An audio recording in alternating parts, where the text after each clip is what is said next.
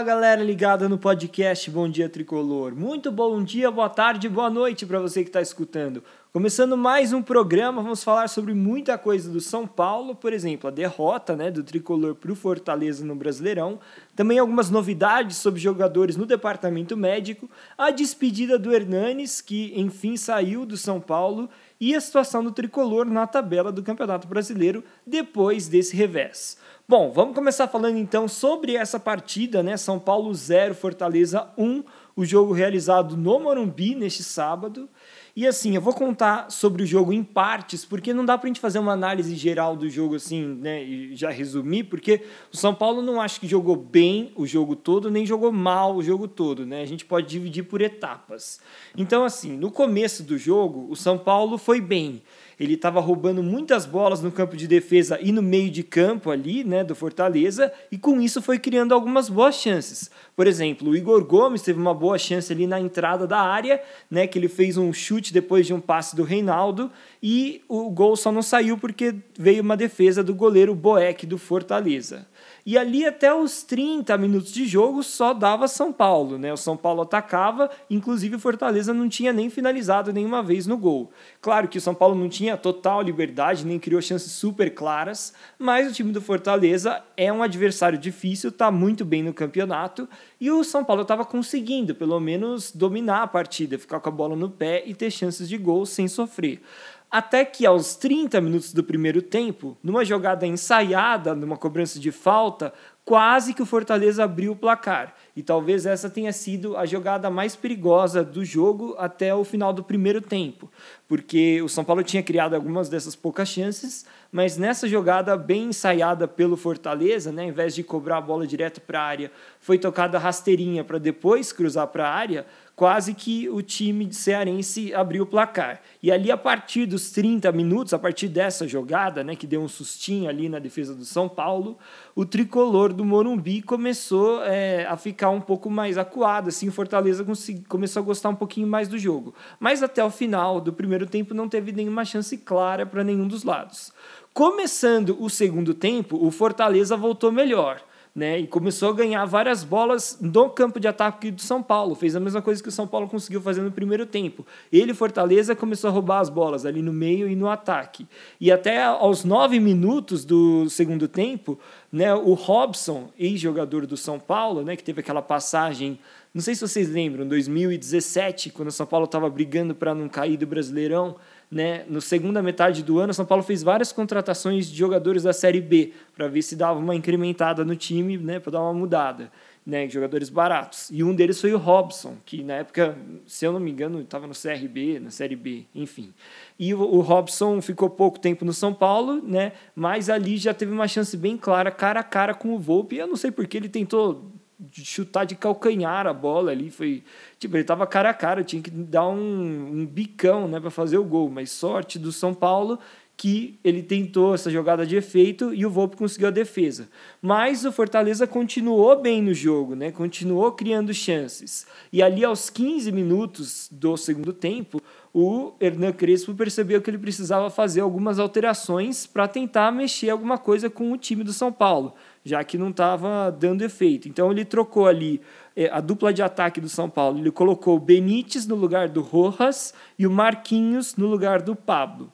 Mesmo assim, o Fortaleza continuou melhor e aos 28 minutos, também pela segunda vez, uma cobrança de falta com uma jogada ensaiada, o Fortaleza levou vantagem e conseguiu abrir o placar com o próprio Robson, que tinha perdido o gol de calcanhar. Dessa vez ele fez de cabeça.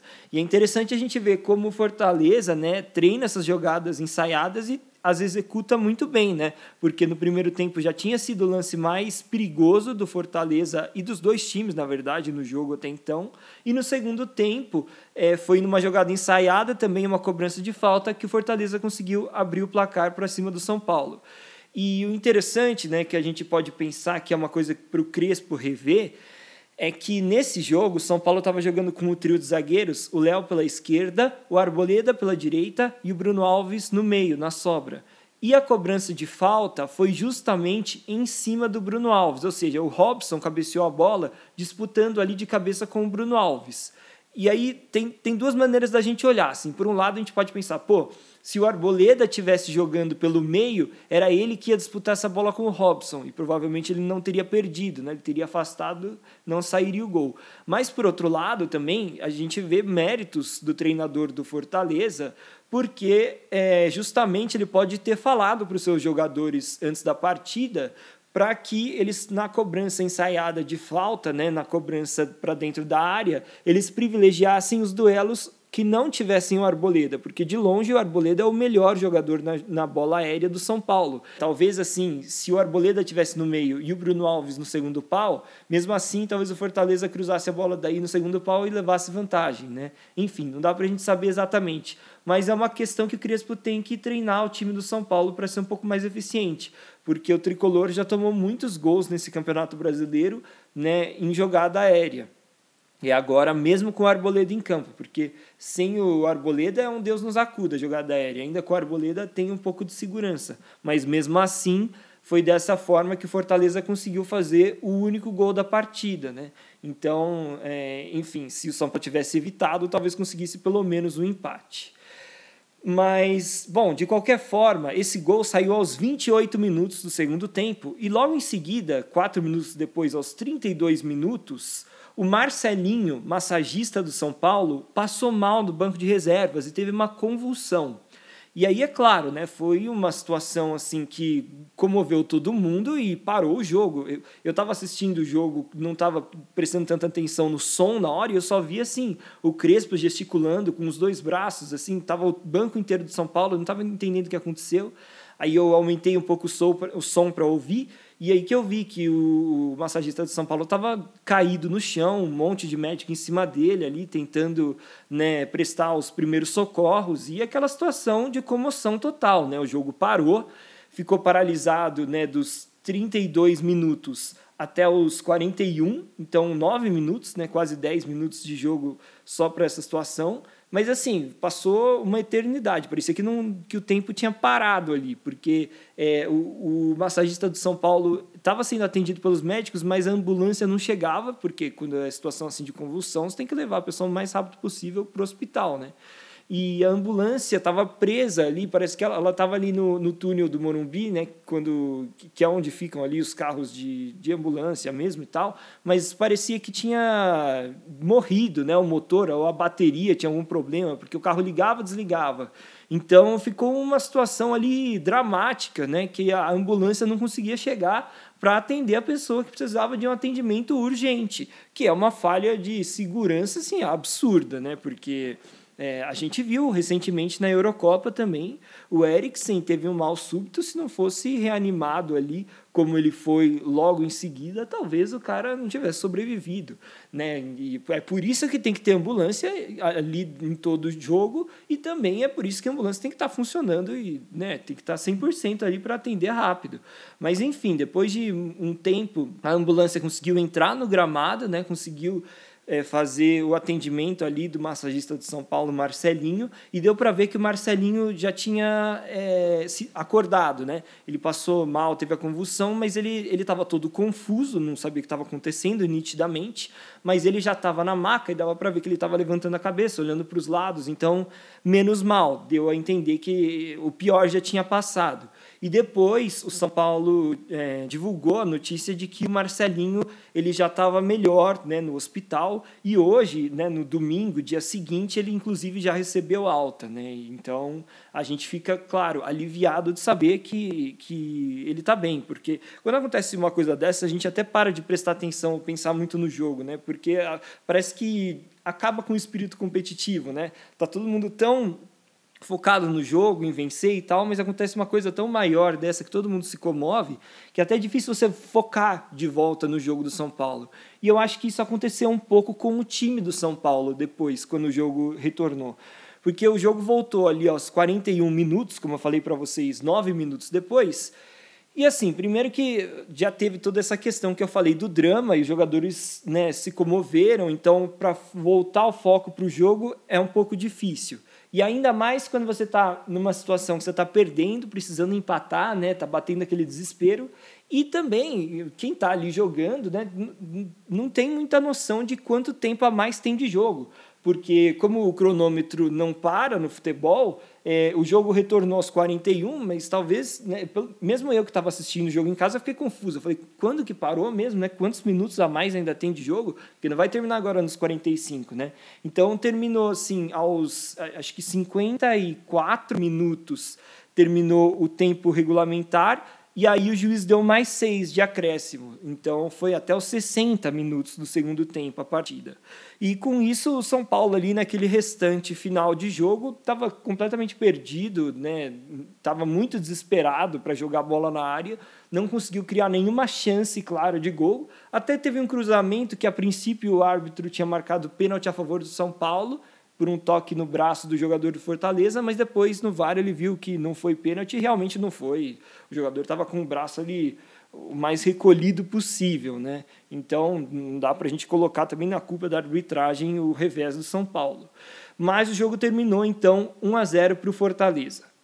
Para fazer um resumo da atuação do São Paulo, então ele foi bem na maioria do primeiro tempo, ele foi até melhor do que o Fortaleza, criou chances, mas faltou matar o jogo, pelo menos abrir 1 a 0, né? Faltou marcar o gol. E esse também foi um problema do São Paulo se a gente pensar no jogo contra o Racing, né? O São Paulo tinha feito 1 a 0, teve várias chances claras de fazer 2 a 0 e ali encaminhar a classificação ou ficar pelo menos mais confortável na disputa pela vaga na próxima fase e não conseguiu. Então assim, São Paulo continua com esse pecando nessa parte de matar o jogo, né, de aproveitar as oportunidades, né? Porque se o time tivesse aproveitado, a história do jogo poderia ter sido outra. Mas, enfim, ele não conseguiu aproveitar. No segundo tempo, eu achei que o time do São Paulo caiu, né? Ele caiu de produção, o time do Fortaleza foi bem melhor. E aí eu não é difícil a gente fazer um diagnóstico, mas eu acho que um pouco foi por conta da questão física, talvez o Fortaleza tenha sentido menos o decorrer do jogo e no segundo tempo ainda estava mais inteiro. Mas também, assim, eu acho que o São Paulo se desesperou um pouco ali, sabe? Tinha um segundo tempo inteiro pela frente e, e tem a questão também, é claro, de que o, o, gol do Fortaleza foi de uma jogada ensaiada, né? Então, a gente também tem que apontar para os méritos do Fortaleza, não só para os deméritos do São Paulo. Porque não é que o Fortaleza é um time que está brigando para não cair, está muito mal no campeonato. Né? O Fortaleza está jogando muito bem esse campeonato. Né? Veio aí com um técnico novo muito interessante, né? muito inteligente, que faz essas jogadas ensaiadas, essas questões assim que saem um pouco da caixa né? do futebol, é um pouco fora da caixinha. Então, a gente tem que também entender que o São Paulo não fez uma partida horrível. Ele pode não ter vencido, o resultado pode ter sido horrível, porque o São Paulo se colocou numa situação ruim no campeonato e precisa de uma sequência de vitórias para pelo menos se estabelecer ali no meio da tabela. Mas olhando para a partida em si, não foi um desastre. É, talvez o São Paulo, claro, poderia ter sido melhor, poderia pelo menos ter empatado o jogo, mas a gente tem que ver o que, que tem de bom e o que, que tem de ruim.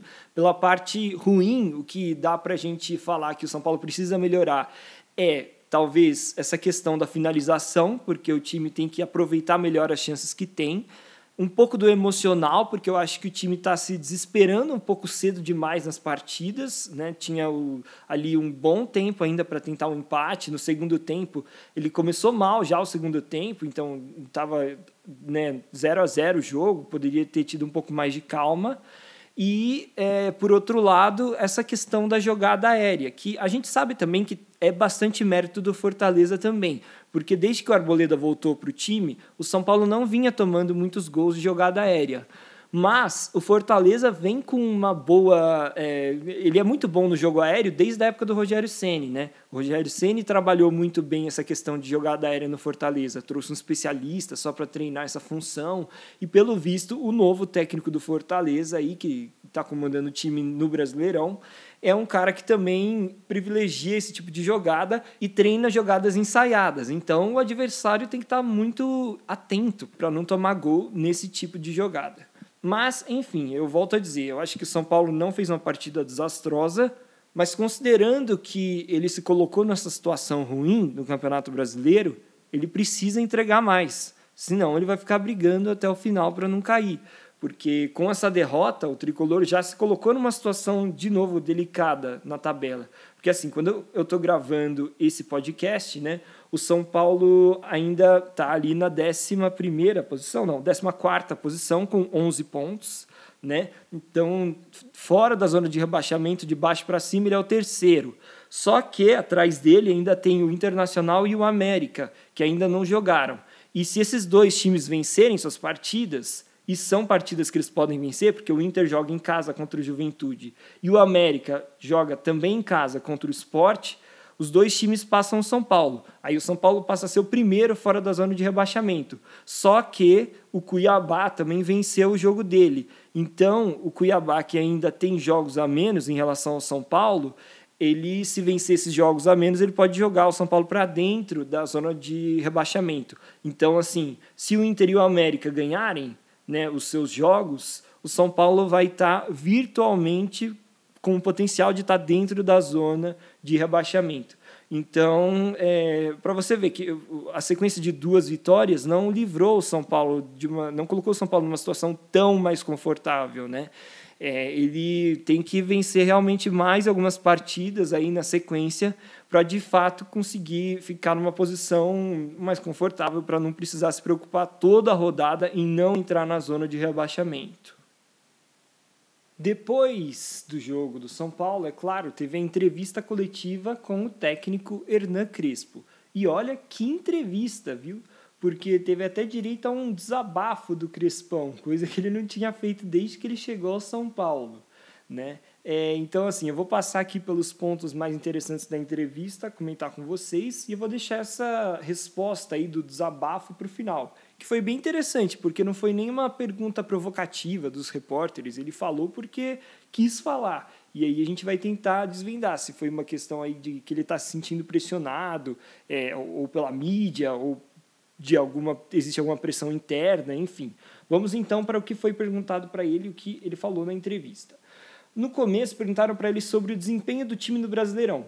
Aí, antes de qualquer coisa, o Crespo quis dar uma, uma amenizada e falar que ele está ali porque tem muito respeito ao trabalho de vocês, repórteres, mas que é muito difícil falar num momento desse quando viu um companheiro lutando pela vida, que foi o fato que aconteceu com o massagista Marcelinho. E ele disse que estava, claro, um pouco mais aliviado ao saber que ele estava estável. Né? A gente já sabe, a essa altura, que ele já recebeu alta, mas aqui ali no momento da entrevista coletiva, a informação que se tinha é que ele estava estável. Bom, então a primeira pergunta sobre o desempenho do Brasileirão. Na sequência, ele complementou dizendo: Todos sabemos das dificuldades que os dirigentes atravessam há tempo. Estamos trabalhando para sair, mas não creio que seja fácil. As condições não são fáceis 360 graus e estamos fazendo o melhor possível. Neste momento, nada é fácil, mas lutando sairemos dessa situação incômoda. Fecha aspas. Na sequência, né, perguntaram para ele se o jogo do São Paulo tem como ser comparado com aqueles jogos que o tricolor fez contra a Chapecoense e o Cuiabá. Né, ou se são diferentes, né, porque já que o time do Fortaleza pressiona um pouco mais a saída de bola. Né, o Crespo respondeu: totalmente diferente de Cuiabá e Chapecoense. Merecíamos ganhar aqueles jogos. Hoje foi um jogo muito equilibrado, onde o São Paulo queria ser protagonista e jogar no campo do rival. Faltou um pouco de qualidade para terminar as ações ofensivas, e a partida acabou numa bola parada. O jogo foi equilibrado em todos os aspectos, e uma pequena situação a favor deles determinou o resultado. O São Paulo teve a intenção de ser protagonista hoje, faltou precisão, mas as intenções foram corretas. Fecha aspas. Depois perguntaram se ele tem alguma novidade sobre a situação física de Miranda e Rigoni, e o Crespo falou que não, que eles estão sendo avaliados dia a dia. Depois perguntaram: em algum momento você acha que vai ter que priorizar uma competição em relação a outra? E o Crespo respondeu: Parabéns pela pergunta, porque não é fácil de responder. Vamos honrar todas as competições em respeito ao clube. Queremos chegar muito longe nas três competições. Não prometi nada, mas com as ferramentas que temos, vamos colocar o clube o mais alto possível. Vamos construir um futuro à altura do que o time merece. Na sequência, perguntaram para o Crespo se ele tinha uma noção de quão difícil era o calendário brasileiro e como ele está fazendo para se adaptar com essa questão física que está desgastando muito os jogadores. O Crespo respondeu: Sinceramente, estou aprendendo. Nunca pensei que a gestão seria tão difícil. O Guardiola outro dia falou: jogamos 61 das 62 partidas que poderíamos fazer na temporada, mas no Brasil são mais de 80. Vou mudar isso? Não. Aceitei trabalhar nessas condições? Sim. Estou aprendendo e tentando fazer o melhor possível. Posso errar sim, todos podemos. Não gosto nada do presente, mas vamos jogar as oitavas depois de cinco anos. Não sei se estarei no futuro, mas a realidade é essa. E agora, para fechar, é claro, vou falar ipsis literis aqui o que o Crespo disse nesse grande desabafo. Né? A pergunta foi a seguinte: próximos jogos serão contra times mais cascudos. Como lidar com a pressão no aspecto psicológico? E o Crespo respondeu: Se eu quisesse tranquilidade, ficaria em casa. Sabíamos que seria difícil, sobretudo sobre a situação econômica e financeira do São Paulo. Sem potencial econômico, o tempo de correção é menor. Vamos continuar trabalhando e sendo competitivos. Paulistão é uma coisa extraordinária. É pequena para a história do São Paulo, mas muito grande para o São Paulo do presente. Precisamos saber que estamos atravessando esse momento difícil, mas nós, jogadores, dirigentes e comissão técnica, decidimos atravessar esse momento. Achar que não teríamos que passar por momentos muito difíceis é não saber de futebol. O problema é que a história do São Paulo é muito maior do que a realidade de hoje. Estamos trabalhando para construir um São Paulo muito melhor. E não sei se estarei aqui para ver esse São Paulo pronto, mas seguramente estou aqui para construir um São Paulo melhor. E precisamos de tempo, porque não temos dinheiro e ninguém disse outra coisa.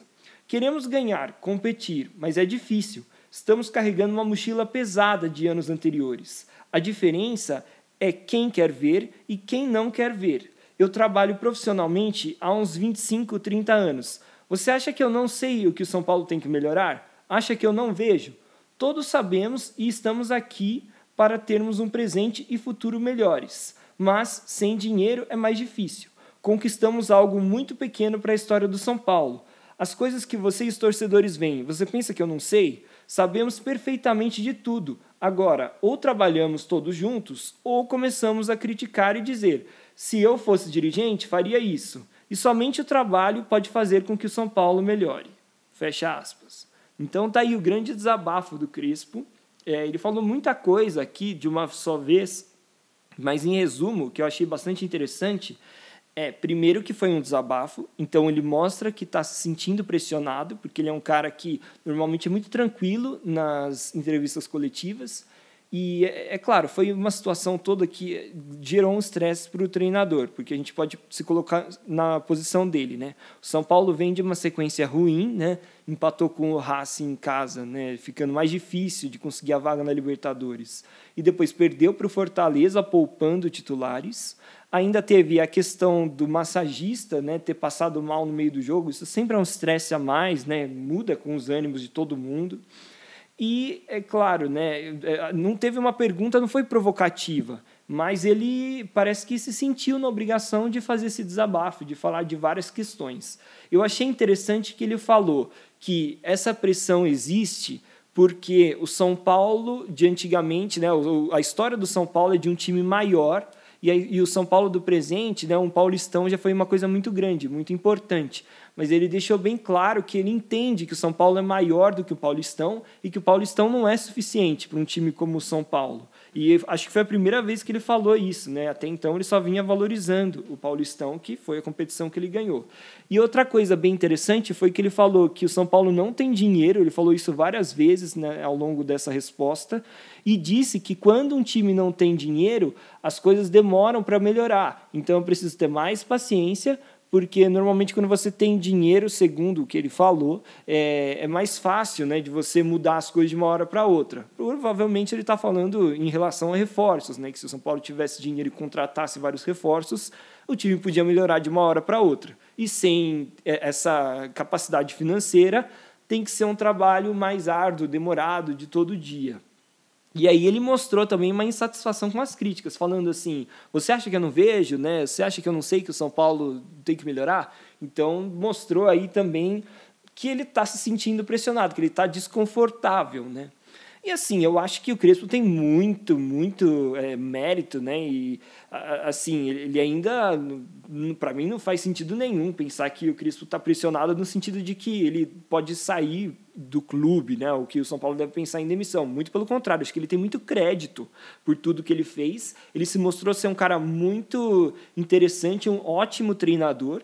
E é claro, o São Paulo está vivendo um momento difícil por vários motivos, né? E eu não acho que o Crespo seja o maior deles, muito pelo contrário, eu acho que passa muito mais por uma questão de elenco do São Paulo, né, de lesões que aconteceram todas em sequência, de uma sequência de temporada aí que não deu férias aos jogadores e eles estão se desgastando. É, e também, assim, claro, toda a pressão de um time que ficou aí um bom tempo sem vencer nada e tal mas eu não acho que. Eu, claro que o Crespo tem uma parcela de responsabilidade de todo mundo que trabalha pelo São Paulo, né, seja dirigente, jogadores, comissão técnica, todo mundo tem uma parcela. Mas eu não acho que a parcela maior seja dele ou que seja culpa dele. Então, assim, eu não sei se foi um desabafo, assim, porque o Crespo está se sentindo pressionado ou porque realmente existe uma pressão interna dentro do São Paulo em relação ao resultado, sabe? Que ele está se sentindo pressionado porque ele acha que ele tem que eh, provar alguma coisa para quem está dentro do São Paulo para garantir o seu cargo. Eu espero que não, porque ele é um cara que, como eu disse, tem muito crédito e já mostrou muito potencial, né? Já mostrou resultado de um grande treinador. Então, vamos ver o que, que acontece com o São Paulo agora, porque assim, eu acho bem difícil o São Paulo conseguir passar pelo Racing. E não passando, como é que será que vai ficar, né?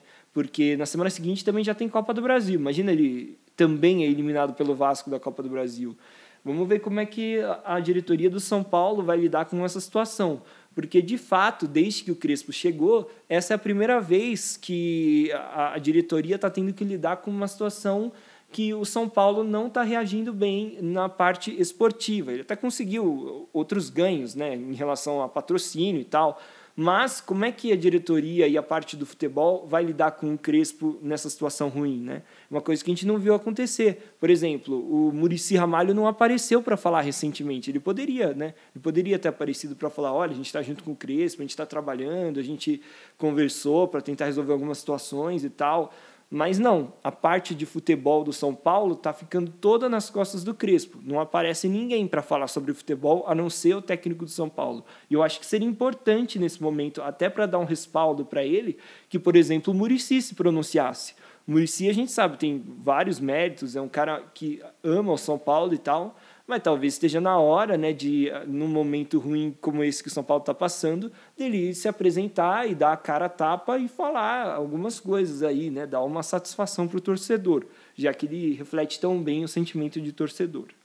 E assim, né, galera, a vida do Hernan Crespo não tá fácil, porque ele poupou alguns jogadores importantes nesse jogo contra o Fortaleza e perdeu e agora tem uma, uma dureza que é tentar a classificação contra o Racing já na próxima partida, que o São Paulo já sai em desvantagem, porque o 0 a 0 classifica o Racing. E vamos ver se dá certo. Mas, por exemplo, se o São Paulo não conseguir a classificação, que é, é bem. pode acontecer, porque o São Paulo se colocou numa situação difícil, né, empatando por um a um no Morumbi, o Crispo vai ficar bastante pressionado, porque vai ter dois revés seguidos, né, sendo que pelo menos em um deles ele poderia ter colocado jogadores titulares para tentar não perder, né, desde o início porque o, São Paulo contra o Fortaleza entrou com o seguinte time: Thiago Volpe no gol, Léo no, do lado esquerdo da zaga, Bruno Alves no meio da zaga e Arboleda no lado direito da zaga. No meio de campo tinham Luan como primeiro volante e mais à frente Rodrigo Nestor e Igor Gomes. Em cada uma das alas tinha Reinaldo do lado esquerdo e Galeano do lado direito. Você vê como o Orejuela está sem moral, né? Até nesse jogo o Galeano foi titular. E na frente, João Rojas e Pablo como atacantes. Então, assim, é, o Vitor Bueno, pelo incrível que pareça, ele é titular, eu acho, nesse momento. Se você for pensar nesse jogo contra o Fortaleza, ele seria titular no lugar do Pablo, ele estava sendo poupado. O Benítez também foi poupado, estava no banco de reservas. O Lisiero também não jogou, que pode ser um jogador importante para essa partida contra o Racing. Então, o São Paulo poupou alguns de seus jogadores importantes para a próxima partida contra o Racing. Né? O Igor Vinícius e o Wellington também não jogaram, que provavelmente vão jogar o jogo da Libertadores lá na Argentina. Então, assim, realmente o Hernan Crespo colocou um time alternativo para tentar também, claro, vencer o Fortaleza, porque o São Paulo precisa de vitórias no Brasileirão, mas ele poderia, se fosse com força máxima, colocar o Benítez, Igor Vinícius, o Wellington e Vitor Bueno desde o início da partida. E agora, para esse jogo contra o Racing, A boa notícia é que o Miranda e o Rigoni podem estar à disposição já do técnico Hernan Crespo.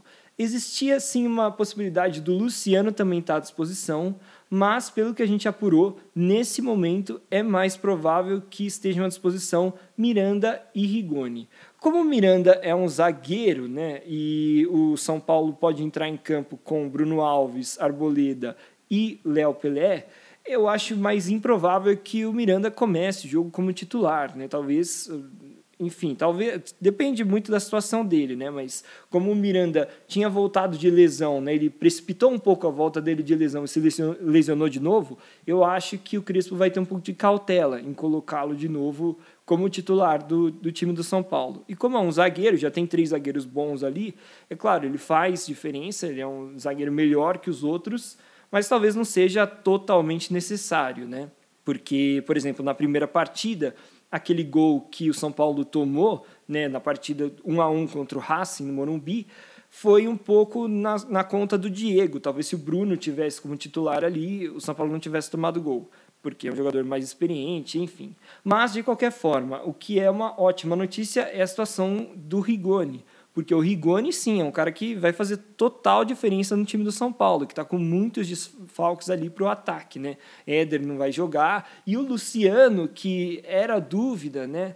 É, ainda não é certeza a sua situação, mas também é óbvio, né? Se o Luciano tiver à disposição, pelo menos para entrar no segundo tempo, já vai fazer uma diferença gigante nesse ataque do São Paulo que vamos supor, se não acontece alguma coisa que nenhum dos três vai estar à disposição, São Paulo vai ter que jogar com Vitor Bueno, Rojas e Pablo, um desses, é, dois desses três ali no ataque, né?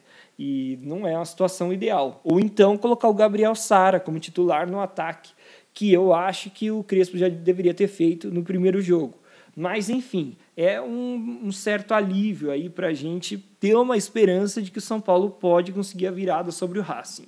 E eu volto a dizer, né, uma coisa que eu ouvi um analista falando que eu acho que é verdade. Apesar do São Paulo ter empatado com o Racing, no Morumbi, né, por um a um, ter se complicado, e ter perdido esse jogo contra o Fortaleza, eu vejo uma leve evolução do time já desde aquela partida contra o Bragantino, em que ele não tinha jogado mal e tinha perdido, depois conseguiu uma sequência de duas vitórias. O empate contra o Racing, a gente tem que considerar que tinham muitos desfalques, né? E que também é, o São Paulo tomou um golzinho ali do Racing depois de ter tido a chance de fazer 2 a 0 e ter criado muitas outras chances. Então, não é que também foi um jogo é, que o Racing foi extremamente superior os 90 minutos. E agora, de novo, contra o Fortaleza, também achei que tiveram bons momentos do São Paulo. Mas é claro, a gente precisa de resultado, né? não só desempenho. Porque não adianta nada o time fazer um pouco, metade de um jogo, né? um quarto de um jogo bem e acabar perdendo todas as partidas, ser desclassificado dos campeonatos, enfim. São Paulo precisa ter um pouco mais de desempenho também. Mas quem sabe, né, nesse jogo agora contra o Racing na terça-feira, com possivelmente Rigoni e Luciano no ataque, o tricolor não consegue né, vencer, se classificar e virar um pouco a questão aí do humor do São Paulino, porque se ele conseguir a classificação, vai ficar muito mais em paz com o torcedor do que está agora, né, o time do São Paulo. Outro assunto que foi notícia aí nos últimos dias foi a rescisão contratual do Hernanes. A gente já sabia que o Hernanes ia rescindir o contrato com São Paulo, mas aconteceu de forma oficial e, inclusive, a diretoria do São Paulo fez um vídeo com ele, uma campanha, né, para fazer uma homenagem de despedida ao ídolo. Então, o vídeo foi divulgado aí nas redes sociais do Tricolor e mostra o Hernanes escrevendo uma carta contando de todo o seu amor pelo Tricolor, né, e falando de tudo que ele passou e tal, como, e agradecendo ao clube que o formou, né. E, enfim, a gente, eu achei que foi boa essa saída até da diretoria, né, de, de fazer esse marketing para cima do Hernanes, porque o mais interessante, na verdade, seria fazer uma despedida em estádio, com estádio cheio, mas como a gente está nessa situação de pandemia, não tem como fazer isso.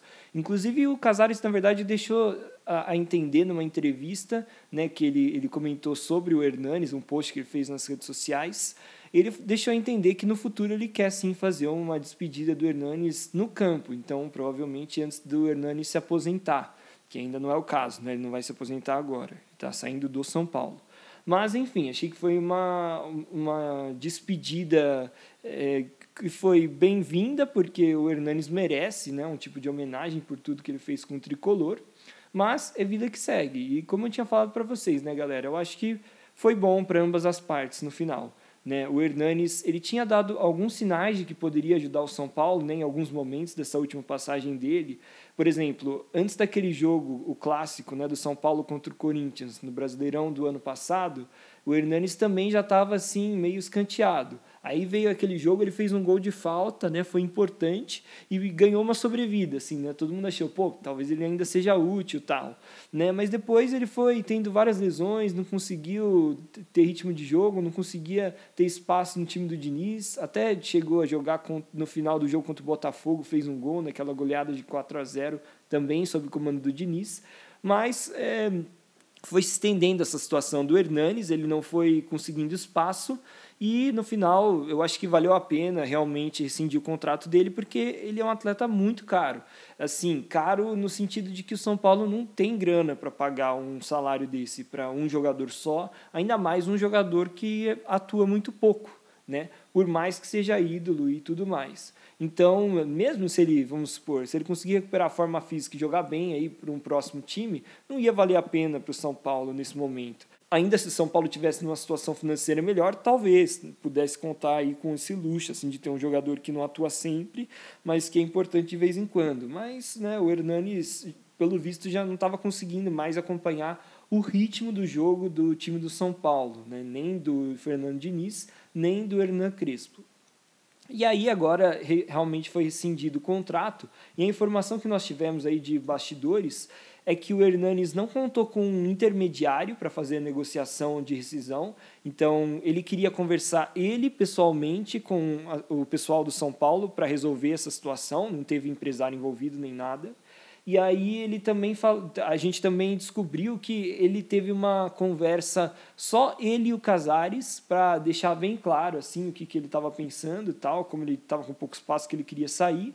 E no final o Hernandes acabou sendo muito, é, muito, A gente tem que agradecer muito ao Hernandes, que ele acabou sendo muito solidário, porque ele abriu mão de 5 milhões de reais que ele tinha direito a receber né, em contrato que seria um, um, um, equivalente aos salários que estão atrasados, que São Paulo ainda está pagando, somado ao salário que ele ainda teria rece receber até o final do contrato dele com o Tricolor, que ia até o final desse ano. Então, assim, a gente vê que o Hernanes, sim, é um cara que é muito São Paulino e abriu mão aí de uma baita grana, né, que o São Paulo teria que pagar por ele. Tudo por quê? Porque o São Paulo, porque o Hernanes realmente gosta do São Paulo, né? Ele é realmente de coração muito grato ao tudo que o São Paulo fez por ele. Esse é o sentimento que ele tem pelo tricolor senão ele continuaria ganhando só grana, né? E assim, também nem seria, vamos dizer assim, errado se ele não abrisse mão do dinheiro, porque o São Paulo que assinou o contrato, o São Paulo que prometeu pagar salário para ele aí de tantos anos, mas o Hernanes é um cara que ele gosta muito do São Paulo, ele sabe que se ele não fizesse isso, né, se ele exigisse todo o dinheiro que ele tem a receber do tricolor, ele estaria prejudicando né, um time que abriu as portas para ele, que é, foi o palco para o Hernanes conseguir fazer a sua carreira aí no futebol mundial.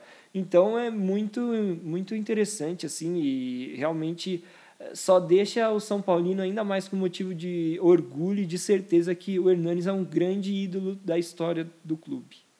E uma última notícia que tem uma relação meio indireta com São Paulo, mas ainda assim é preciso ser analisada com cuidado, é que o, a venda do Éder Militão do Porto para o Real Madrid, lembrando, o Éder Militão saiu de Cotia, foi vendido do São Paulo para o Porto, e do Porto foi vendido para o Real Madrid. A transferência do Porto para o Real Madrid está sendo investigada por uma, um esquema de lavagem de dinheiro no qual o presidente do Benfica já foi preso. Né? Eu sei, Benfica e Porto são clubes diferentes, mas existe aí uma investigação em Portugal em relação a esse esquema de lavagem de dinheiro e também estaria envolvida nessa questão o clube do Porto e justamente na, no dinheiro envolvido dessa transferência do Militão do Porto para o Real Madrid.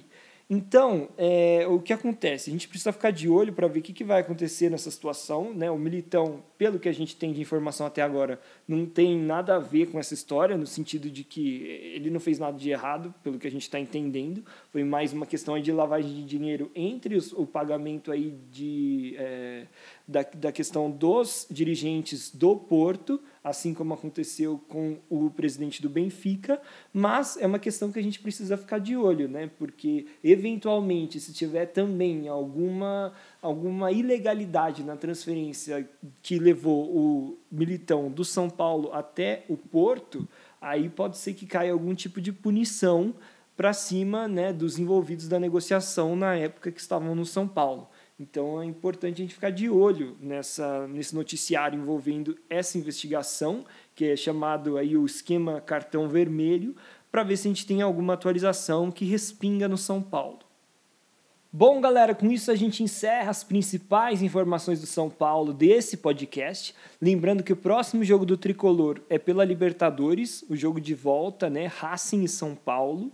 Esse jogo será na próxima terça-feira, dia 20 de julho, às 9h30 da noite. E você vai poder acompanhar no SBT e na Fox Sports, né? Que vai ser transmitido para essas emissoras. O jogo vai ser no Cilindro, que é o estádio do Racing em Avedianeda, na região metropolitana de Buenos Aires. Lembrando que o primeiro jogo foi 1 a 1 e como tem o critério do gol fora de casa, o São Paulo precisa ou vencer o jogo ou então empatar por 2 a 2, 3 a 3, né? Qualquer empate com mais de dois gols. Beleza? Então, galera, muito obrigado por escutarem. Não se esqueçam de seguir o podcast Bom Dia Tricolor aí no seu agregador de podcast, né? Inscrevam-se para receber aí os novos podcast, sempre os novos episódios. E também não se esqueçam de seguir Bom Dia Tricolor no Instagram, que é Bom Dia Tricolor, tudo junto, tudo minúsculo. Muito obrigado por escutarem, galera, e até a próxima.